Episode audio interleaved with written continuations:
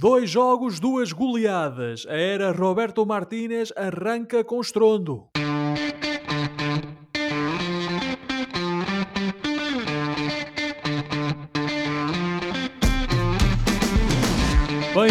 A uma nova emissão dos Meninos de Ouro, o programa para quem gosta de bola e que está disponível todas as terças-feiras no Spotify, Apple Podcasts, Google Podcasts e em todas as outras plataformas onde se pode ouvir e descarregar podcasts. As saudades que eu tinha de dizer isto. Ora, eu sou o Filipe Vieira e comigo estão o José Lopes e o João Pedro Oliveira e estamos novamente reunidos para uma conversa sobre futebol. Meus amigos, boa noite. Contem-me lá Quantas saudades é que tiveram de mim? Podes começar tu, João Pedro? Diz lá. Nestas duas semanas em que eu estive ausente, compartilha com o nosso vasto auditório o quanto tu penaste por mim. 0,000069. Filipe, bem-vindo. É um prazer. pá. Isso, isso não é bonito. Bem-vindo. Conseguiu dar menos, menos porcentagem do que o Ricardo deu ao Sporting contra o Arsenal. É verdade, mas eh, eh, apesar de ter sido espetacular estar com o Ricardo e aprender com ele, as saudades também bateram, Filipe. Eh, Ah, Confesso que estava à espera de ver essa carinha moreninha.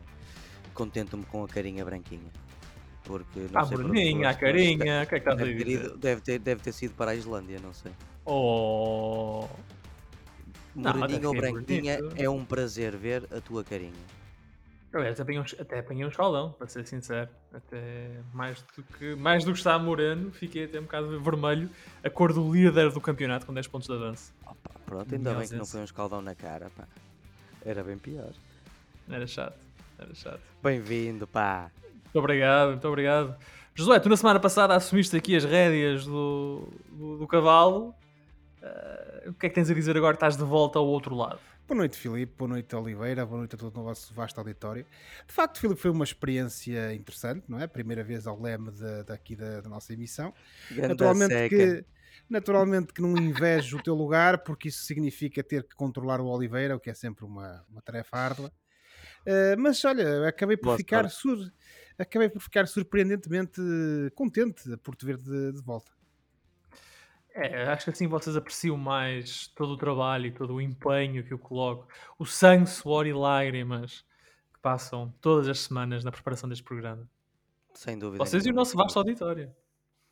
A quem eu aproveito para dar as boas-vindas, eh, nomeadamente aos ouvintes da Rádio Barcelos, e recordar que estamos no ar todas as terças-feiras, às 22 horas, na rádio que liga Barcelos ao mundo. E hoje vamos então fazer uma antevisão da jornada 26 da Liga Portuguesa. E claro, vamos também analisar os dois primeiros jogos de Portugal na fase de qualificação para o Euro 2024 e começamos precisamente por aí. A seleção agora treinada por Roberto Martínez venceu os dois primeiros jogos de qualificação para o Euro 24. Primeiro em Alvalade contra o Liechtenstein por 4-0 e depois no Luxemburgo por 6-0. Cristiano Ronaldo esteve em destaque ao apontar 4 golos nos dois jogos. Com estes resultados, Portugal assegura assim a liderança do grupo J com 6 pontos e 10 golos marcados em dois jogos. A Eslováquia segue no segundo lugar com 4 pontos. Não houve, como vocês até discutiram na semana passada, porque eu ouvi mesmo estando ausente, não houve revolução na lista de convocados. A grande novidade foi mesmo a equipa das esquinas ter jogado num sistema de três centrais. E com tudo isto, João Pedro, quais são as tuas primeiras impressões após estes dois jogos de Martínez ao comando da seleção portuguesa? Bom, a primeira coisa que nos chega aos olhos primeiro é a mudança tática, não é? Tivemos uma, Uhum. uma mudança para três centrais, vimos a seleção a jogar num 3-5-2, num 3-4-3 e até em- na maior parte do jogo contra o Lich- Liechtenstein, no- até num 3-3-4 e, e, portanto para mim aquilo que me causou mais impacto terá sido essa, essa mudança tática. Depois, um, apraz-me ver eh, que houve um aproveitamento com essas mudanças táticas dos laterais muito subidos e envolvidos que temos eh, eh, à nossa disposição, como sendo o, o Guerreiro e o Cancelo no primeiro jogo. O Cancelo, sem dúvida, esteve em destaque, foi, foi terá sido o melhor jogador desse. Desse estranho o. Cancelo não ter jogado o segundo jogo? De todo, porque se, se há, Não? se há Não zona, estranho? Se há zona em que Portugal está bem apetrechada é nas laterais, tanto na direita Mas tendo ele jogado tão bem contra, contra o Liechtenstein, não seria de esperar que ele pudesse ter mantido o lugar contra o Luxemburgo? S- porque não? Mas poderíamos dizer isso de mais um ou outro jogador também. Uh, uh, eu, eu não, opá, não sei porque é que ele, que ele não fez isso, mas sei que temos quatro muito bons laterais e acho que ele fez bem em, em, em rodá-los, o que deixa antever um bocadinho que as maiores, as grandes dúvidas estarão na defesa. Porque o meio-campo e o ataque parecem estar a caminhar mais ou menos por uma coisa mais bem definida. Um, destaco mais uma vez, como é óbvio, o Cancelo, que esteve muito bem. Uh, um, gostei de ver os laterais subidos e envolvidos no ataque, a romper pelas alas, a desequilibrar pelo meio, uh, uh, em combinação com os colegas. Um, o Ronaldo regressou e esteve bem, não podemos dizer que esteve mal.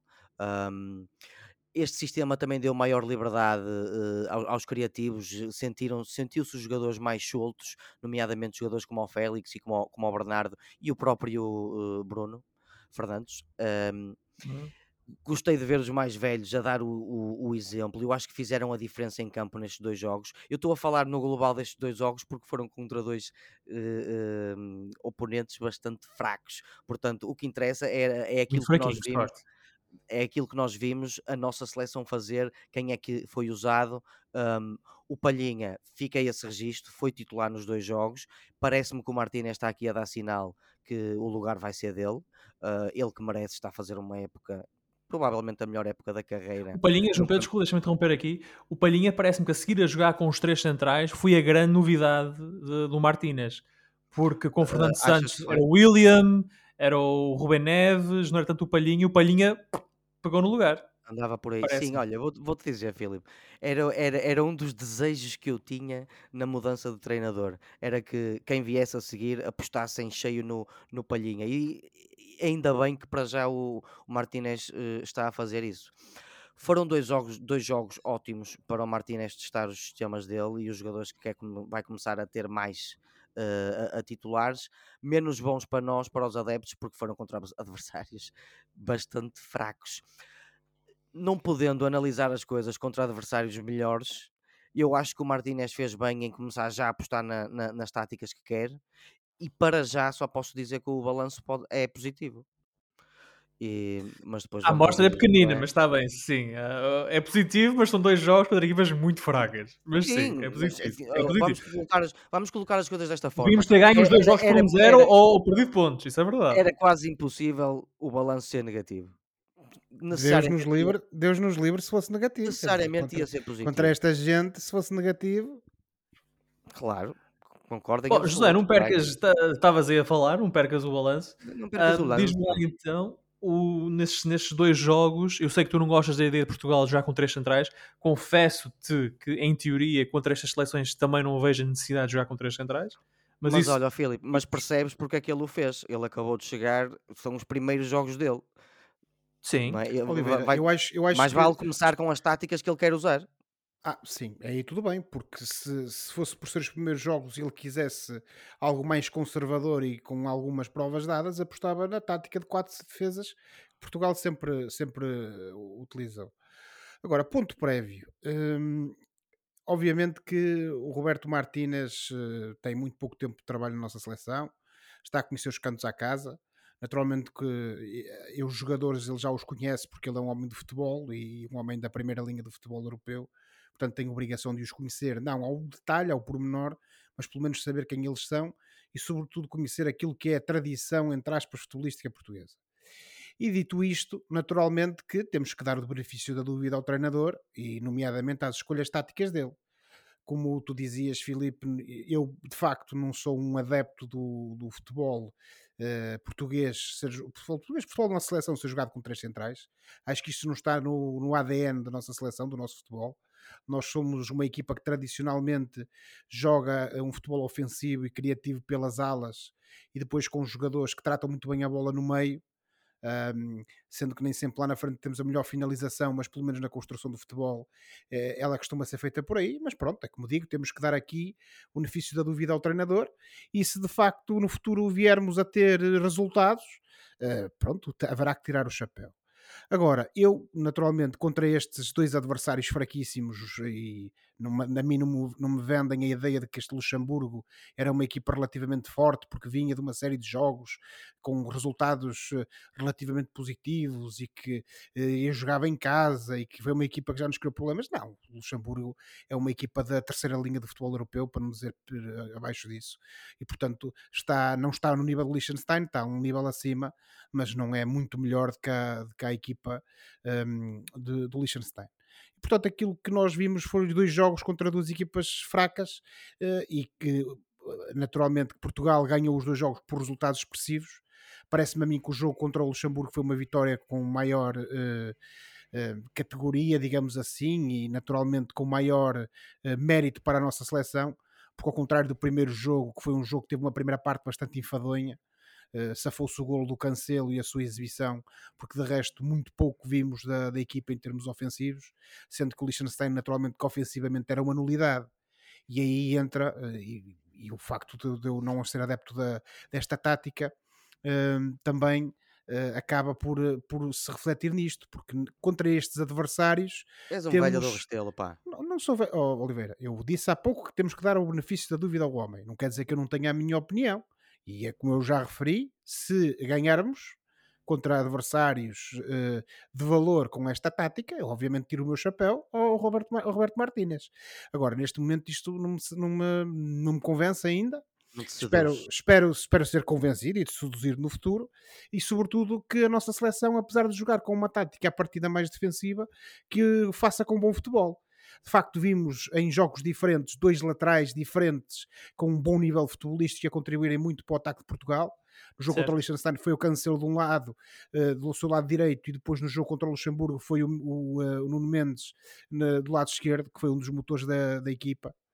Um, e portanto o Dalot também esteve bem no, no jogo contra o Dalot também esteve bem mas uh, acho que esses dois jogadores já agora o é. Rafael Guerreiro. O Rafael Guerreiro, eu, vocês, eu acho que as pessoas desvalorizam muito o Rafael Guerreiro. Estamos a falar não, de um dos melhores laterais esquerdos do mundo também.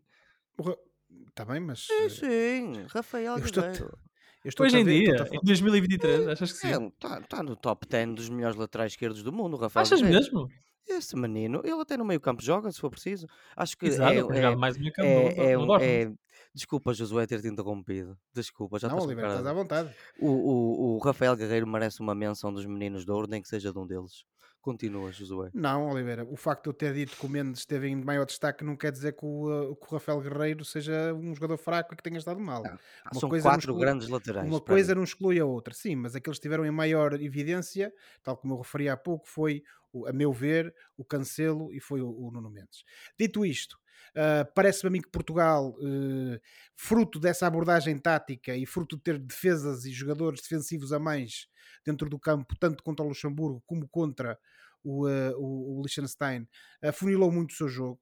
A primeira parte contra o Liechtenstein, como disse há pouco, é uma primeira parte perdida praticamente. Na segunda parte emendamos um pouco. Uh, contra o Luxemburgo, de facto, tivemos ali uma entrada rompante em que acabamos com qualquer uh, possibilidade de Luxemburgo nos criar dificuldades logo no, no, nos primeiros minutos de jogo porque soubemos nos impor e, e criar eh, golos rapidamente.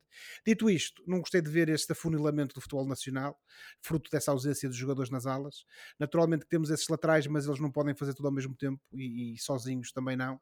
E portanto estou eh, à espera de ser convencido desta nova abordagem tática e naturalmente que só e irei ser convencido se quando vierem adversários de maior valor a nossa seleção se conseguir impor, porque se não se conseguir impor, se calhar o Roberto Martínez eh, já no início tem que fazer contas à vida e pensar qual é que será a abordagem certa para estes jogadores e para esta geração de jogadores que temos, para que não tenhamos mais um treinador a desperdiçar aqui um conjunto de jogadores com muita qualidade.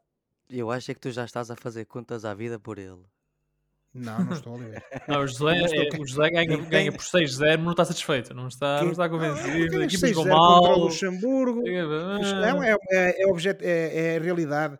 Uh, tiveste um bom, uma boa entrada e depois o que é que viste? Isto é o Luxemburgo e o Liechtenstein. Não, Estarmos uma, aqui um, a dizer, oh, José, em bandeirar em arco, a dizer que Portugal entrou muito bem e que finalmente vimos aqui qualquer coisa e que o homem que está a pegar destaca. Epá, vamos com calma. Ah, nem tanto ao mar, nem tanto à terra. Vamos com calma. Coisa, eu há, concordo que dar, há, que dar, há que dar o benefício da dúvida Há que dar o benefício da dúvida e esperar para ver o que é que efetivamente este selecionador e este grupo de jogadores são capazes de fazer com as ideias dele. Ora, nesta segunda jornada do grupo J, a Islândia derrotou o Liechtenstein por 7-0 e a Eslováquia recebeu. Estás a ver? Até a Islândia fez melhor. A Bósnia e Herzegovina. E a Islândia foi fora. Um, e a Eslováquia venceu a Bósnia, que à partida era considerada como uma grande adversária de Portugal neste, neste grupo J. A Eslováquia venceu por 2-0, uh, o que quer dizer, como disse na, na entrada para esta, para esta discussão, Portugal é líder isolado do grupo J com 6 pontos, segue a Eslováquia com 4, Bósnia com 3, a Islândia também com 3, Luxemburgo com 1 e o Liechtenstein tem 0 pontos. Aproveito para seguir em frente e olhar para alguns dos outros jogos destas duas primeiras jo jornadas uh, da fase de qualificação para o Euro 2024 e, por exemplo, há aqui alguns resultados interessantes e que podemos destacar. Uh, desde logo o França 4, Países Baixos 0. Uh, foi um jogo da primeira jornada do, do grupo B. Entretanto, na noite de segunda-feira, a França foi à Irlanda vencer por um 0, portanto também tem 6 uh, pontos. Também há aqui o destaque para a Inglaterra, que venceu os seus jogos contra a Itália, ainda campeã europeia já quase ninguém se lembra, de facto a Itália é campeã da Europa em título, e a Ucrânia, a Inglaterra venceu esses dois jogos e também fez 6 pontos em duas jornadas em que Harry Kane se tornou no jogador com mais gols pela, sempre pela seleção inglesa. Destaque também para a vitória do Cazaquistão sobre a Dinamarca. O Cazaquistão perdia por 2-0 e depois de Bá, o jogador do Benfica ter sido substituído, vou, vou, dizer isto aqui, o Bá foi substituído e a Dinamarca levou 3 gols. Uh, vou uh, acrescentar claro, claro, aqui essa, claro, essa nota, claro. Eu acho, óbvio, eu acho é que depois Como daquele Mundial do Qatar... Eu acho é que depois daquele Mundial do Qatar uh, e, e, com este resultado, citando o Bardo, algo vai mal no reino da Dinamarca. E depois a Polónia do, do engenheiro Fernando Santos perdeu na primeira, no jogo de estreia da Fernando Santos, perdeu na República Checa, ou na Chequia, uh, por 3-1 mas depois, na noite de segunda-feira, Fernando Santos ganhou o seu primeiro jogo enquanto treinador da, da Polónia. Foi em casa, frente à Albana, um gol de Swiderski aos 41 minutos. Um, meus amigos, João Pedro, posso começar contigo? Pegando em algum destes, destes destaques que eu fiz desta primeira passagem, digamos assim, pelas duas jornadas iniciais da qualificação para o Euro 2004, uh, tens algum destaque? Imagino que queiras falar do Kane, tu que és... Uh, os nossos ouvintes já sabem, o nosso britânico aqui do painel. Uh, britânico, quer dizer, neste caso não faria diferença, é inglês mesmo, mas só britânico, és inglês, inglês. Já cantas o God Save the King, não? não, não faço isso.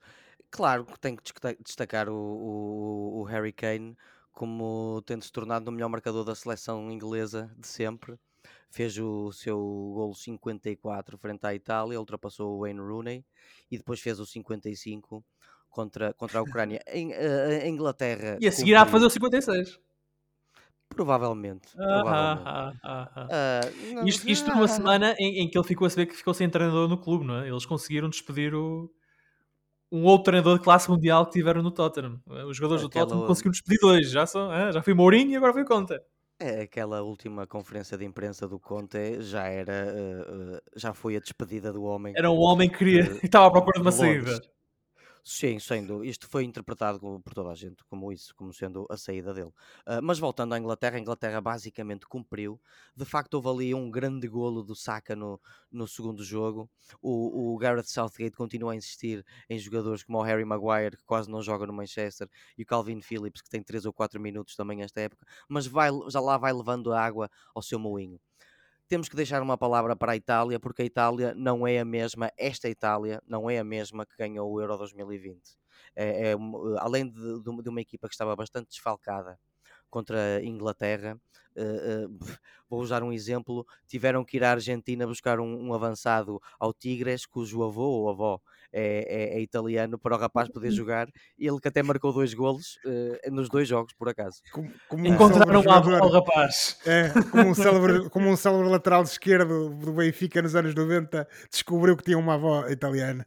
É verdade, e olha, chegou, viu e marcou duas vezes. Uh, e, portanto, e é para, quem, para quem não sabe, o João Pedro está a falar do Mateo Retegui, sim, uh, que lá está, joga no México, no Tigres, sim. o Matteo Retegui, Felipe.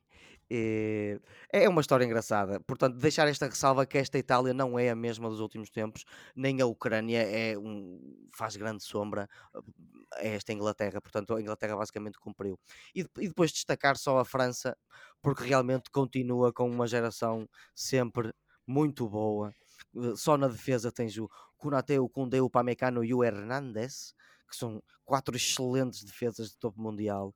Tens o Camaviga, tens o Griezmann e o Giroud para a experiência, tens o Mbappé para a explosão. Portanto, esta França continua temível, colegas. É só isto que eu quero dizer. José, aqui de, dos jogos internacionais, algum que te chama a atenção? Eu não queria estar aqui a repetir, mas dar aqui especial enfoque a este uh, França-Holanda, porque ou no Países Baixos, eh, porque de facto nós sabemos que a França é forte, finalista vencida do Campeonato do Mundo, isso não há, não há grandes dúvidas.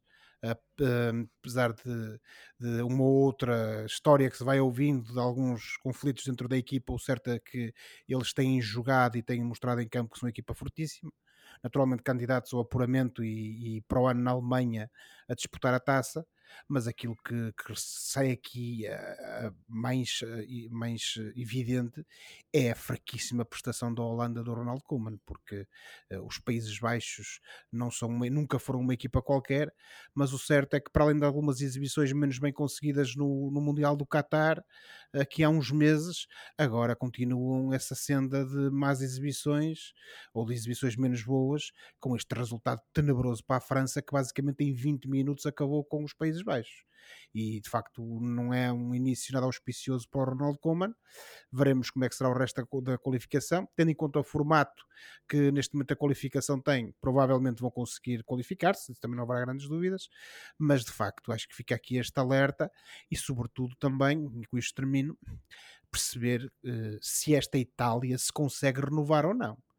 Porque o Euro foi em 2021 já se passaram dois anos e são dois anos de não qualificação para o Mundial, seguido com aquela derrota contra a Macedónia, que é assim uma coisa inenarrável, eh, que, que apesar de tudo deu jeito a Portugal para se qualificar, e agora hum. também que Até nós ganhámos a, Inglaterra, a Macedónia na altura. Exato, é que também que a Inglaterra, não, como disse o Oliveira, um, a Inglaterra naturalmente é sempre uma equipa forte, com grandes jogadores como o Harry Kane, que, que, que o Oliveira falou, mas assim como, mas como também referiu, de facto foi uma Inglaterra de serviços mínimos, de, de, de manutenção, digamos assim, e portanto uma Itália que nem sequer jogadores de, de, primeira linha tem, tem que ir buscar um, alguém a, que está perdido no continente sul-americano para vir uh, preencher lugar para jogar contra a Inglaterra, naquilo que é um clássico do futebol europeu, isto é preocupante e é, é, inacreditável como é que a Itália está a entrar, parece entrar, que está a entrar aqui num ciclo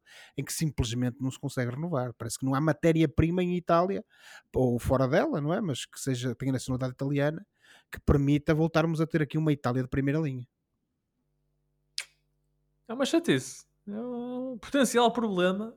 Aliás, um dos grandes, umas grandes esperanças do futebol italiano, uh, lá está, joga no Benfica neste momento, que é o Chernobyl Claro, claro. O Benfica, Benfica. Portanto, voltamos sempre ao do Benfica, João Pedro. Isto damos as voltas todas, mas. Já vais uh, falar no Benfica daqui a bocado. Pá. Daqui a bocadinho.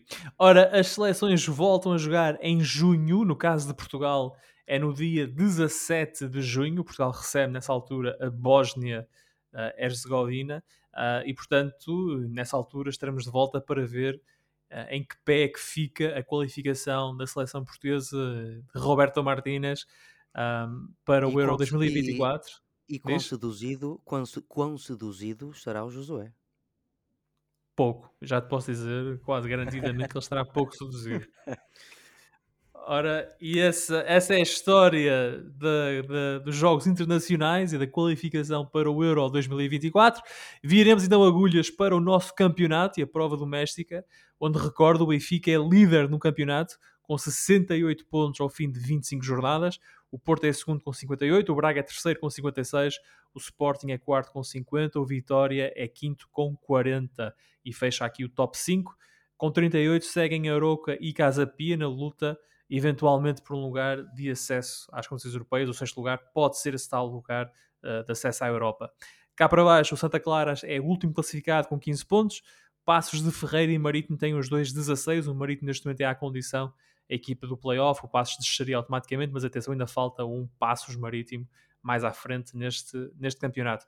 E de destacar que o Estoril também está em 15 lugar com 22 pontos, numa situação uh, um bocadinho complicada. Ora, o, na próxima jornada, portanto, na sexta-feira, uh, esta sexta-feira, no arranque da jornada, temos um Estoril Gil Vicente, jogo mais interessante ainda porque marca o reencontro de Ricardo Soares com o Gil.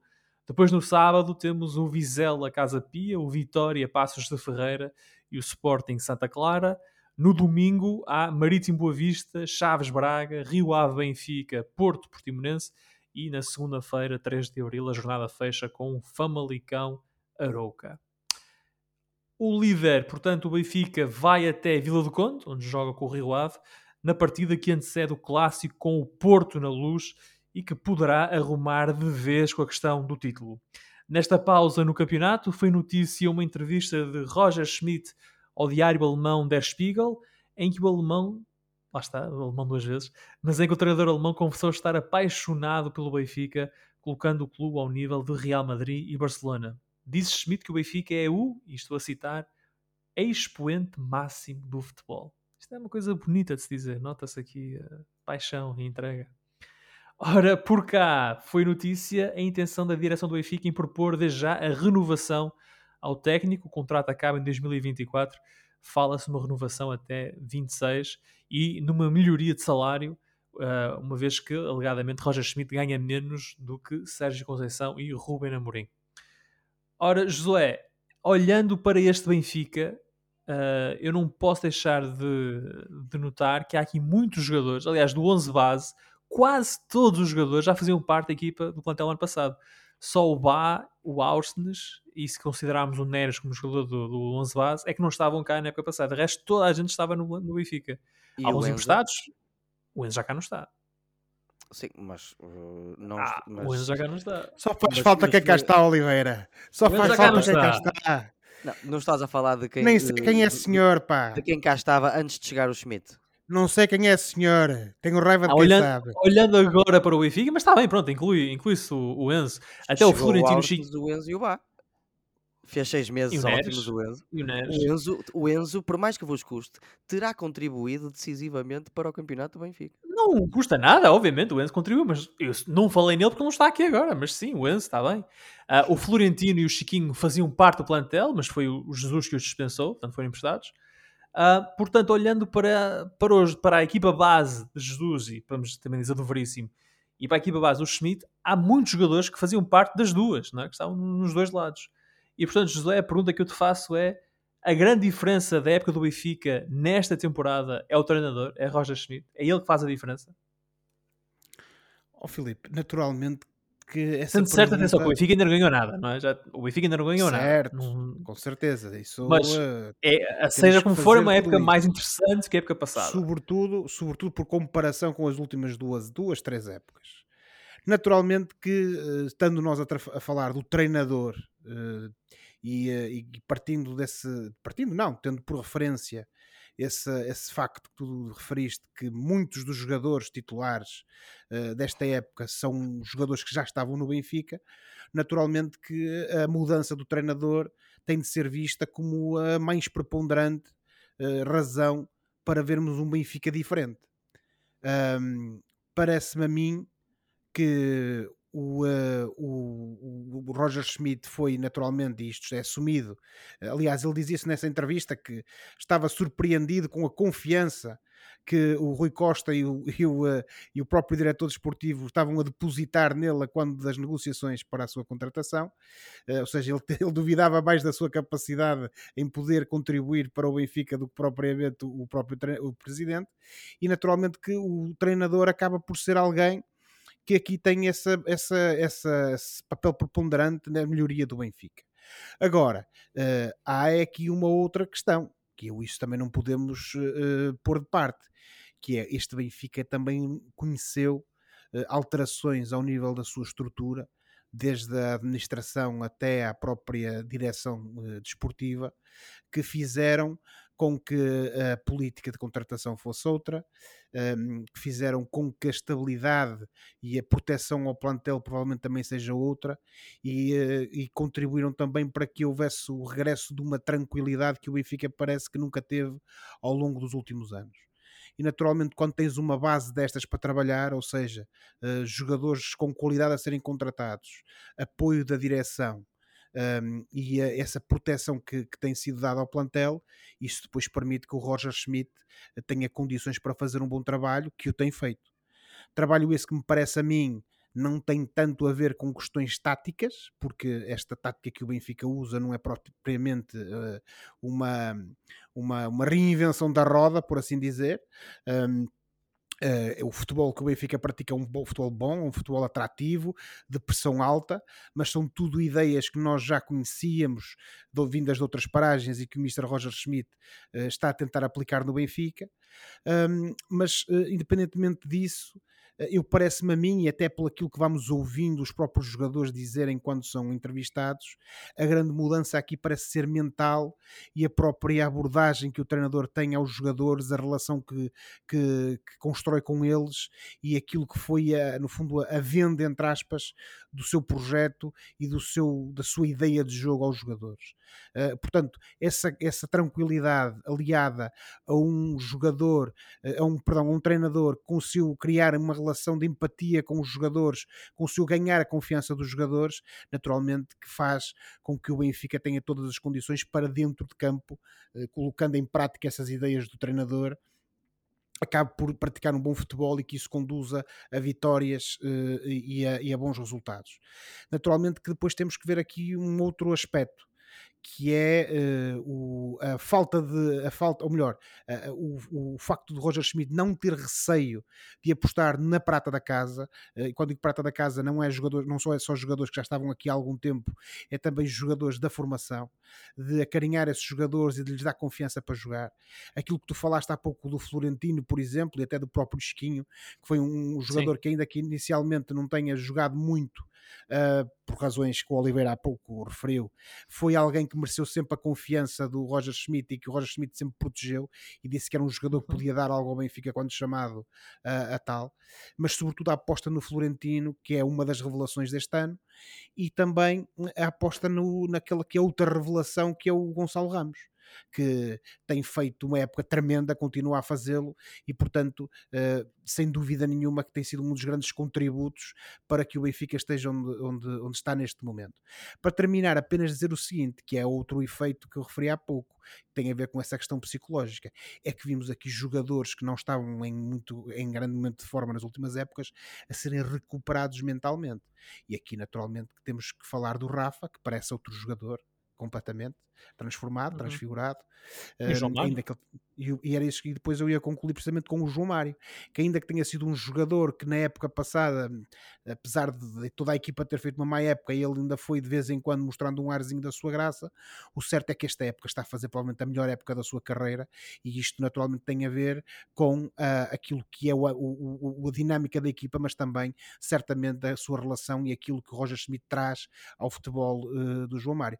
Depois, só mesmo para terminar, dizer que naturalmente o critério na, nas contratações e aí de certeza que também há dedo de Roger Schmidt, até porque são, são jogadores que vieram de mercados que anteriormente não eram explorados pelo Benfica. Temos que falar da contratação do Aursens, que depois do Enzo e a seguir ao Enzo, para mim, claramente é a melhor contratação do Benfica esta época, sem desprimor nenhum Poneres, que é um grande jogador com muito potencial, mas dar aqui este enfoque ao Aursens, que é claramente um jogador que foi trazido por vontade do, do Roger Schmidt, e naturalmente que isto também mostra a qualidade que o, o treinador aportou a esta equipa do Benfica, e naturalmente que se houver troféus a, a, a serem aliados a estes bons resultados, ele será certamente o grande obreiro desta época do Benfica. E portanto, João Pedro, deixa-me trazer tu que és descendente de benfiquistas e portanto tens aqui uma, toda uma ligação afetiva ao clube. Uh, deixa-me trazer aqui para, para, a conversa. Mentiras. Não, não, és, tu és descendente de benfiquistas. Um, o, José fala aqui nos jogadores, identifica, obviamente, o Enzo, o Austin, os dois grandes jogadores de facto Benfica contra este ano. O Neres, que quando tem estado ao mais alto nível, tem estado bem. Fala também aqui numa questão psicológica um, eu, eu quero-te eu quero -te, uh, colocar duas questões. A primeira é tu tens sido, tens falado muito no Neres, em como o Neres é um jogador acima uh, da média daquilo que é o Campeonato Nacional. E portanto, se queres uh, elaborar um bocadinho sobre o impacto do Neres nesta época do Benfica.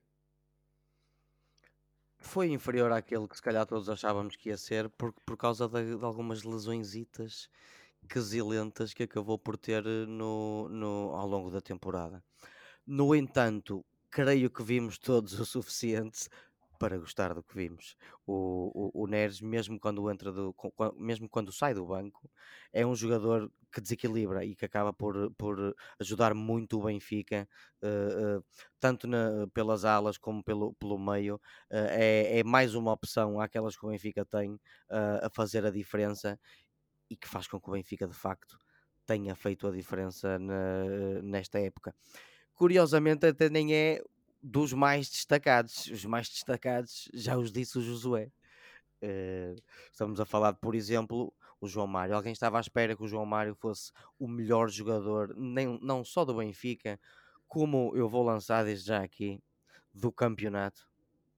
O melhor marcador também, Eish. até agora. E, e, e, já agora o melhor marcador. Ah, há, há, seis meses vocês achavam que o vosso melhor jogador ia ser o João Mário. Não é o Turmeno, Oliveira? Não, infelizmente. Mas, agora estás a falar no. Eh, deixa-me desviar aqui um o... bocado da conversa. Estás a falar nos melhores, melhores jogadores.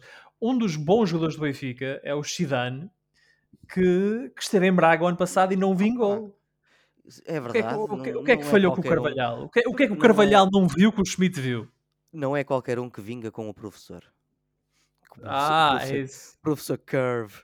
Um, não, tu, tu falas-me em X e Dani e eu respondo-te mais uma vez com uma banalidade chamada Arsens. Arsens. E volto há seis meses atrás. Quantos de vocês achavam que iam ter um médio canivete suíço, polivalente, capaz de jogar nas alas, na meia direita, na meia esquerda, fazer passes precisos, contribuir para o ataque, contribuir para a defesa e ao mesmo tempo ser louro, alto, e norueguês. Eu não sei se ele é louro, o homem é tu, Oliveira, tu tecnicamente acho que não sabes se ele é louro, porque o homem usa o cabelo rapado, não é? Ah, já, vi, já vi umas é. fotos ali no pelito, nota-se ali no pelito. Não, já vi umas fotos ah, dele. Eles, e acabamos de falar no cabelo dos jogadores do Benfica. Tu sabes que ele jogou com o Alan? O Arsene e o Alan jogaram juntos na, Dinam na Noruega. Na e acho que há uma fotografia dos dois juntos e acho que sim, acho que o Arsene é loiro. Acho que, Ainda acho tinha algum cabelo para mostrar. Tinha algum cabelo, sim.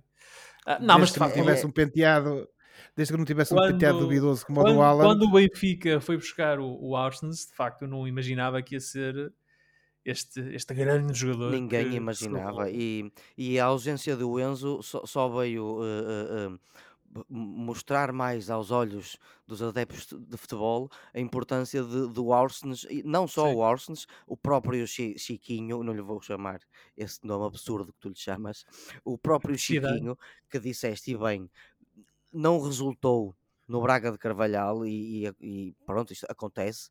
Chegou a este Benfica pós-Enzo, ou, ou este 11 pós-Enzo, e amanhou-se bem. E qual é a resposta disto tudo? É como tu disseste no início na, na pergunta: é o Roger Schmidt. É o MVP, Roger Schmidt? É o MVP. Uh, eh, e eu quero dizer. Ou se calhar colegas, o MVC, não é? Most Valuable Coach. Lembrar-vos que uma renovação uh, só dificulta a transferência. Não impede que alguém vá buscar o homem, alguém talvez em Espanha ah. ou, ou, talvez numa ah. ilha mais nortenha. Isso é o que tu uh, queres, não é? Com todas as minhas forças. Não, ainda vai treinar o United. Não, estou a brincar. Okay. É assim, enquanto adepto de futebol, o Roger Schmidt é um fenómeno interessante em Portugal, como é óbvio. Eu achei piada na entrevista ele ter dito que há uma promessa que ele não vai ser capaz de cumprir aos adeptos do Benfica, que é falar português. Quer ser campeão europeu. Ah. Não, não, ele não disse isso. Não disse isso. Quer falar português. Esperista resto... neste... Esperista neste portuguesa. Neste portuguesa. Portugueses. Pronto, também. Ora então, o Benfica, o, aliás, o Rio Ave Benfica é uh, no domingo às 18 horas. Ora, uh, o interessante é, já chega agora, do Benfica. Já chega do Benfica. o, inter, o, mais interessante no campeonato neste momento está a acontecer atrás do Benfica, porque seguem Porto, Braga e Sporting, os três em busca de um de dois lugares que dão acesso à Liga dos Campeões. A pausa no campeonato foi atribulada lá para os lados do Dragão com as notícias a circularem de que Sérgio Conceição estaria disposto a abandonar o clube e um alegado diferendo entre treinador e presidente no que toca ao que o Porto investiu ou não no plantel. as coisas estarão um bocadinho mais calmas em Braga e Alvalade, com guerreiros e leões esperançosos em aproveitar alguma escorregadela do dragão. Um, João Pedro, tu vês nesta, nesta polémica em torno do Sérgio Conceição, do Pinta Costa, de alegadamente o Sérgio Conceição ter dito que batia com a porta depois das declarações de Pinta Costa, vês aqui alguma algum potencial para fragilizar o Porto e a estabilidade desta equipa do Porto e, por isso mesmo, beneficiar, neste caso, o teu Braga? Nesta Zero. luta pelo top 3? Zero? Nada? De todo. Não, não vejo. eh, is- Isto acontece eh, X vezes, ou ou melhor, uma vez em cada Blue Moon, como dizem os, os americanos. Vai, acontece muito de vez em quando estas polémicas no Dragão, eh, e sempre que isto acontece, treinador, equipa e clube acabam por sair sempre por cima, Mas, fortalecidos. ó, Oliveira, porque, desculpa, sim, sim. desculpa interromper-te. É um facto que não é a primeira vez que o Sérgio Conceição desabafa em público. Até tivemos aquele célebre jogo na pedreira na Final Four da, da Taça da Liga, penso eu. Quando o Braga ele, até, eliminou o Porto. que, que ele até colocou o lugar à disposição. E depois já na foi altura campeão. Invocava, certo, e já na altura ele invocava questões que tinham a ver com investimento e com gestão interna da equipe. Ahm, mas há, se há coisa que eu pelo menos não me recordo de vermos é o treinador, direto ou indiretamente, levar troco do presidente na praça pública. Não, acho que isso foi a primeira vez que o Pinta Sim. Costa Isso é que eu acho que contradisse foi a primeira o vez. Pinta Costa, o Sérgio Conceição em público foi. Talvez, mas pensem nisto, esta relação do, do Sérgio Conceição, e vamos falar agora na parte humana, com o Pinto da Costa, já é de há tantos anos, tantos anos, eh, a admiração mútua que, que, que ambos têm. eh, eh, eh, e, Eu e- penso que até já, já admitido pelo Sérgio Conceição que é uma coisa quase filial, tendo em conta o, o, o histórico do Conceição à frente do clube e o facto de, infelizmente, ele ter sido alguém que perdeu o pai bastante cedo. e, Diz que ele até já referiu isso numa e entrevista. pouco, ele perdeu o pai pouco depois de assinar pelo Porto como jogador. Perdeu a mãe logo a seguir também.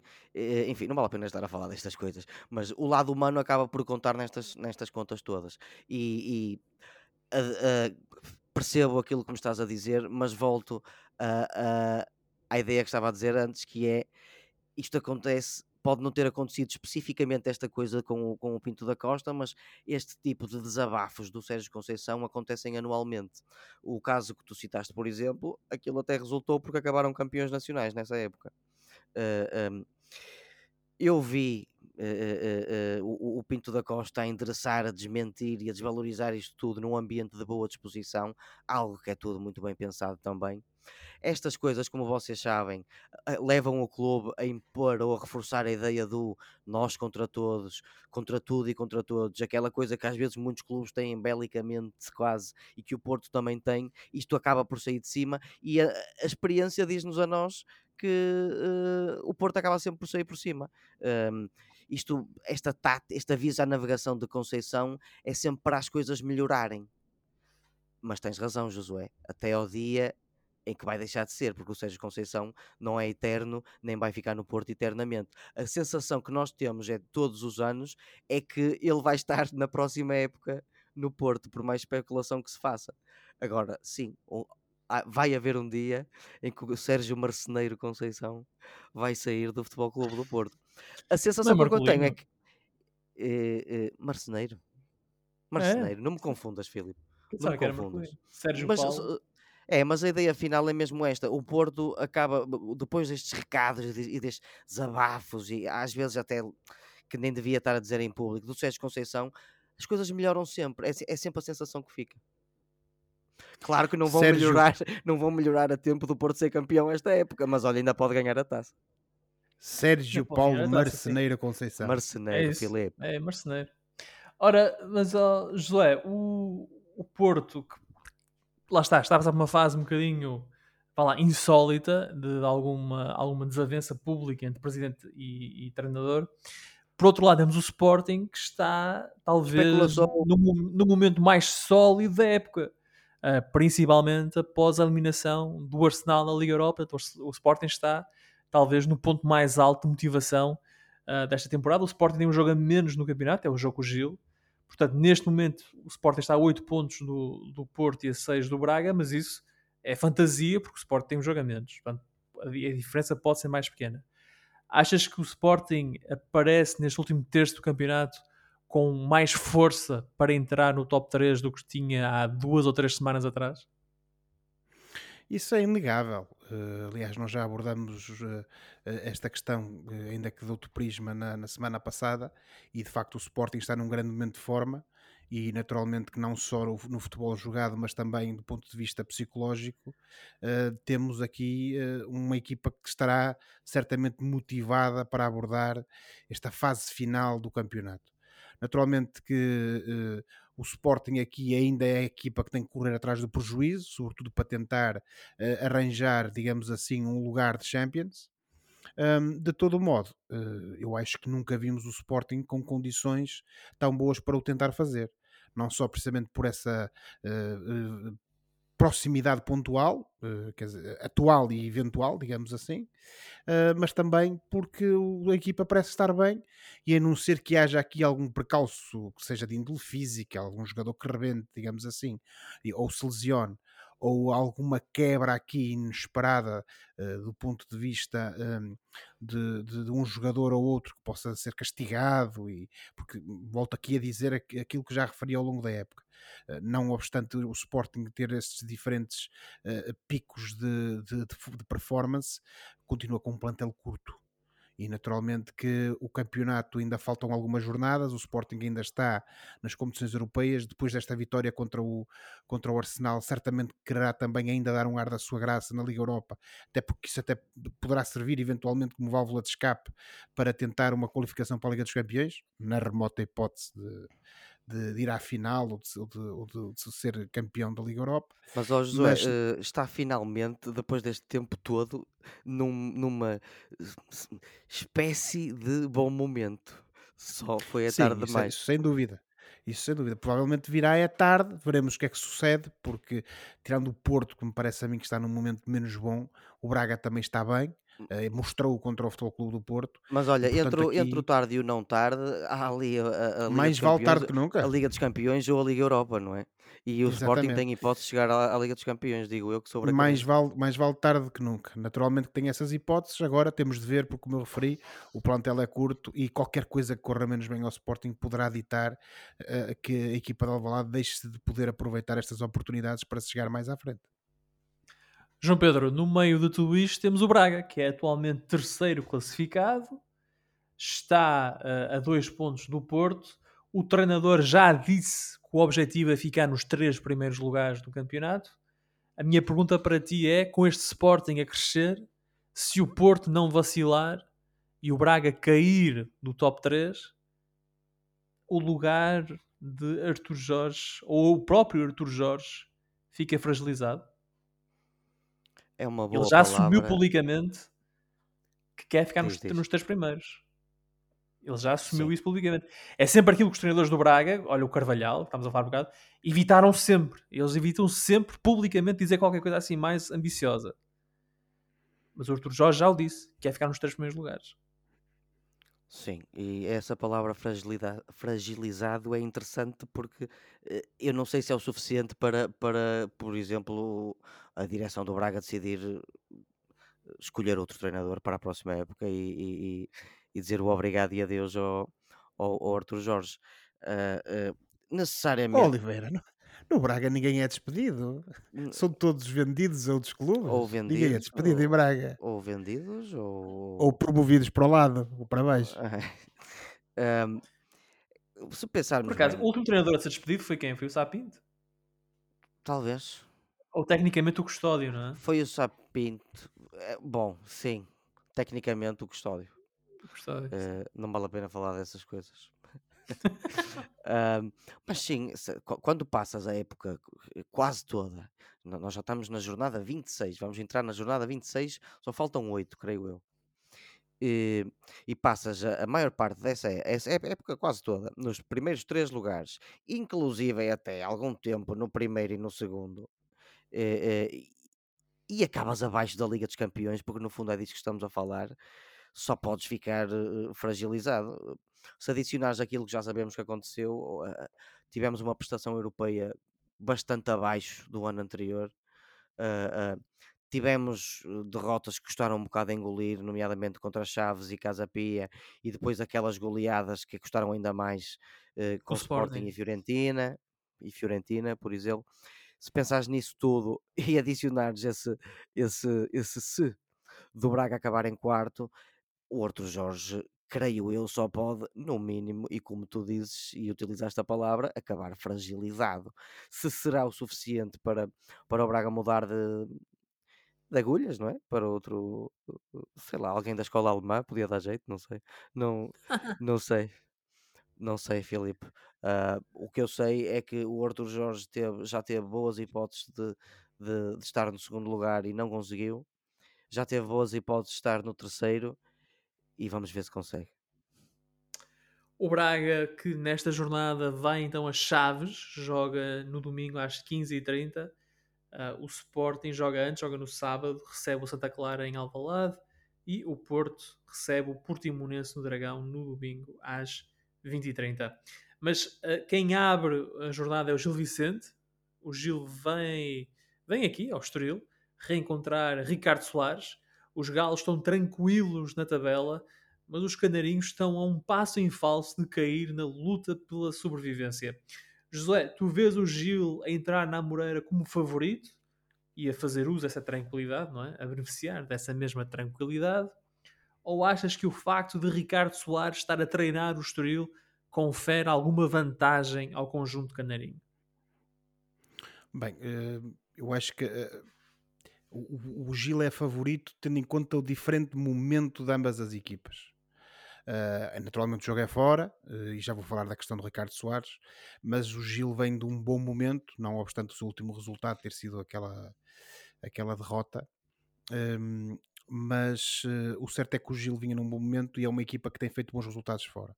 E tendo em conta aquilo que é o momento do Estoril, que é uma equipa que começou bem a época, depois entrou em queda livre, mudou de treinador e parece que a situação não se resolve. O Ricardo Soares, obviamente que não está há muito tempo ao, ao leme do, do Estoril, mas não parece ter ainda conseguido uh, inverter esta situação e, portanto, tendo em conta esses dois momentos de forma, eu acho que o Gil é favorito. Um, de todo modo, e como tu referiste, de facto há aqui um grande problema, uma, uma bota para o Gil descalçar, que é o quê? Que é o facto do outro lado estar Ricardo Soares, conhecedor profundo desta equipa, conhece estes jogadores. Naturalmente que o Daniel Souza foi alguém que já aportou coisas boas e diferentes ao Gil Vicente, mas este Gil, sobretudo naquele estilo de muita posse de bola e, e de futebol ofensivo, uh, com certeza no passe e com a bola no pé, não está muito longe daquilo que era a receita que o Ricardo Soares aplicou nas suas épocas de, de Gil Vicente e portanto se há aqui pessoa qualificada para tentar montar uma armadilha à equipa gilista é o Ricardo Soares. Dito isto, acho que no final, e tendo em conta mais uma vez aquela questão que eu referi do momento de ambas as equipas, eu as minhas fichas, não só porque naturalmente tenho carinho pela equipa e porque quero que seja esse o resultado, mas ainda que com, dando um, um passo atrás para ver as coisas com maior distanciamento, eu coloco as minhas fichas no Gil Vicente e acho que provavelmente teremos aqui mais um resultado positivo para a equipa de Barcelos e se de facto o, o Estoril não conseguir ganhar pontos uh, contra o Gil e vir os seus adversários mais diretos, neste caso estamos a falar do, das três equipas de baixo que estão um, praticamente em igualdade pontual, a aproximarem-se e encurtar essa distância que neste momento é de 6 pontos, então aí o Estoril fica numa situação muito complicada e esse cheiro a eventual despromoção ao playoff pode ainda uh, piorar a situação do Estoril e condicionar ainda mais uma eventual recuperação desta equipa por parte do Ricardo Soares. O Gil Vicente que tem um jogo a menos, o tal jogo com o Sporting, é neste momento 13 classificado, tem 29 pontos. O Estoril é 15 tem 22 pontos, portanto o Gil tem 7 pontos de avanço para o Estoril. O jogo é na sexta-feira às 20h15 no António Coimbra da Mota, na Moreira, no Estoril. Está na hora do Fora de Jogo, momento do programa em que olhamos para o que se passa fora das quatro linhas e oferecemos recomendações ou sugestões aos nossos ouvintes. E João Pedro, começo contigo. O que é que trazes para o nosso vasto auditório? Olha, Filipe, Josué e vasto auditório, espero trazer algo e, e acredito que pelo menos trouxe algo que pelo menos vocês os dois gostam, que é um aniversário. Esta segunda-feira, dia 27 de março, Quentin Tarantino fez 60 anos. A sério? Quentin, sim senhor, colegas. O Quentin Jerome Tarantino, nascido no Knoxville, Tennessee, de pai músico e de mãe enfermeira, que se mudou para a Califórnia quando era miúdo, adora o cinema violento. As referências aos cinemas spaghetti, cinema japonês, coreano, italiano e à pop culture. É, é, é um realizador que desde 1992 e que eh, fez o, o Reservoir Dogs e a partir daí tornou-se num dos realizadores mais badalados e mais Ele diz que só vai fazer mais um, não é? Vai fazer 10 e acabou. Vai ser 10 e acabou e eu espero que ele esteja a mentir com quantos dentes tem porque gosto muito do Sr. Quentin Tarantino e, portanto, estou a assinalar o aniversário dele, deste homem cujo cinema, o tipo de cinema eu já referi eh, e que fez, para mim, nove filmaços. Vá, há um que não é, que é menos bom. Eu não, eu não digo O mau Gra- e Tarantino, não digo mau o e? Tarantino na mesma frase. Sim, é o Death Proof.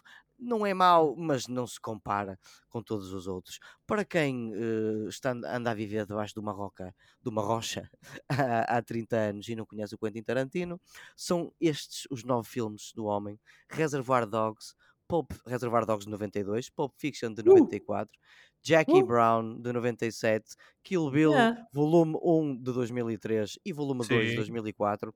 Para Sim. mim, os- o meu favorito, juntamente com Pulp Fiction.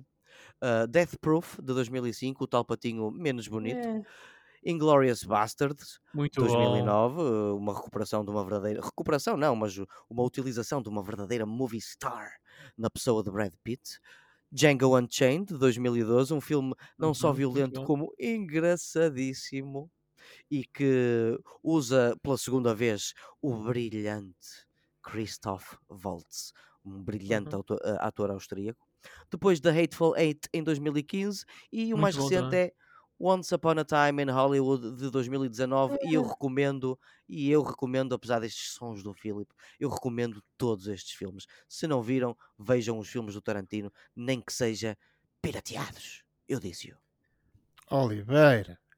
Isso só compromete o João Pedro Não, Oliveira. não, Atenção. estou a brincar Mais vejam ninguém, vejam mais ninguém está a fazer a apologia da pira- da Não, pirataria neste agora- programa. agora a sério vejam legal e vejam com excelente qualidade Ó ó, Filipe, eu imagem acho que vamos ter, vamos ter que começar a fazer como naqueles podcasts americanos, começam com um Um aviso disclaimer. a sim. dizer que, é, um disclaimer, que as opiniões das pessoas que, que- que fazem o podcast e que nele são entrevistadas não vinculam a empresa que o produz e um, um Sim, sim. parental advisory de como aqueles avisos que apareciam no- nos álbuns do Eminem era muito fixe Muito bem. ah, uma, uma maratona Tarantino é a sugestão do João Pedro. E Josué? Ora, trago-vos eh, um filme que é uma produção francesa, conjunta francesa e espanhola, que é, no fundo, eh, baseado numa história verídica e é um filme que ganhou vários prémios e que tem merecido bastante atenção eh, de- da crítica e que estreou em Portugal e que está disponível um pouco por todo o país. Chamo, eh, estou a falar do filme As Bestas, que é um thriller, um drama eh, de- ainda de 2022, essa tal produção franco-espanhola, e que retrata o- a história de Antoine e Olga, um casal francês que, para fugir da agitação das suas vidas, precisamente em França, compraram uma casa de campo numa pequena aldeia da Galiza, em Espanha. Nesse lugar para eles tão especial, aquilo que era o sonho de uma vida, eles levam, uma levam precisamente uma, um- uma existência mais próxima da natureza, cuidando da sua horta e recuperando, como um pequeno investimento pessoal, eh, casas em ruínas com o intuito de ali eh, fazer um alojamento rural e trazer mais pessoas e até eventualmente contribuir para que a aldeia recupere habitantes, quando se veem confrontados eh, e, e, e veem esta tranquilidade ameaçada eh, por o- uma, uma desavença com dois irmãos seus vizinhos. Portanto, aquilo que prometia ser uma vida simples e aprazível rapidamente se transforma num verdadeiro inferno. Esta história inspira-se em eventos reais que, neste caso, envolveram um casal alemão de nome Margot Pool e Martin Verfondern, eh, que se mudou precisamente para, a aldeia de Santoalha, esta sim uma verdadeira aldeia na Galiza, eh, e onde de facto também aconteceu uma história muito parecida com esta. Eh, Este filme é realizado e escrito por Rodrigo Sorogoyen, eh, é um thriller psicológico como eu disse, percorreu os vários festivais de cinema, Cannes, São Sebastião, Tóquio, Chicago, e que, estando nomeado para 17 prémios Goya, no fundo os prémios da cultura espanhola, e, ou neste caso, castelhana, do mundo uh, espanhol, do que fala espanhol, acabou por vencer nelas, uh, nove categorias, entre elas o melhor filme, melhor realizador, melhor argumento original e ator principal. Sendo que também venceu um César em França para melhor filme estrangeiro. Eu já vi o filme, recomendo bastante. Um, e portanto fica aqui esta, esta minha recomendação, As Bestas, disponível nos cinemas portugueses. Muito bem. Ora, esta semana trago um filme de super-heróis que vi a bordo de um avião. The Batman é um filme de 2022 dirigido por Matt Reeves e conta com Robert Pattinson no icónico papel de Batman, o vigilante de Gotham City. O filme segue uma versão mais, vá lá, sombria e complexa do personagem, num ambiente mais violento e realista do que os filmes anteriores. Após uma onda de crimes violentos que aterrorizaram a cidade, Batman envolve-se numa investigação para parar um plano mortal do vilão Riddler, enquanto lida com a corrupção da polícia de Gotham e os seus próprios demónios a caminho de se tornar no Cavaleiro das Trevas. O elenco do filme também inclui Zoe Kravitz como Selina Kyle, ou Catwoman, Colin Farrell como Oswald Cobblepot, ou The Penguin, e Paul Daniel como Riddler. Irreconhecível, é verdade. Com uma direção habilidosa, uma trama densa e um elenco talentoso, The Batman é um filme de super-heróis emocionante e, vá lá, dramático, que tenta redefinir a mitologia da personagem e surpreender os fãs do género. The Batman em Portugal disponível na HBO Max. Por hoje ficamos por aqui. Para a próxima semana cá estaremos para mais uma conversa sobre futebol e outras coisas. Não se esqueçam que podem subscrever o canal dos Meninos de Ouro, disponível em todas as plataformas onde se pode ouvir ou descarregar podcasts para serem notificados de cada vez que publicarmos uma nova emissão. E quando subscreverem, avaliem o nosso programa com 5 estrelas. Podem também entrar em contato connosco enviando um e-mail para osmeninosdeouropodcast.com e sigam-nos no Facebook e no Twitter. Muito obrigado ao Ricardo por ter participado nas últimas duas emissões em que eu estive ausente. E dito isso, boa semana, bons jogos. Tchau. Tchau, boa semana. Obrigado, boa semana. Tchau.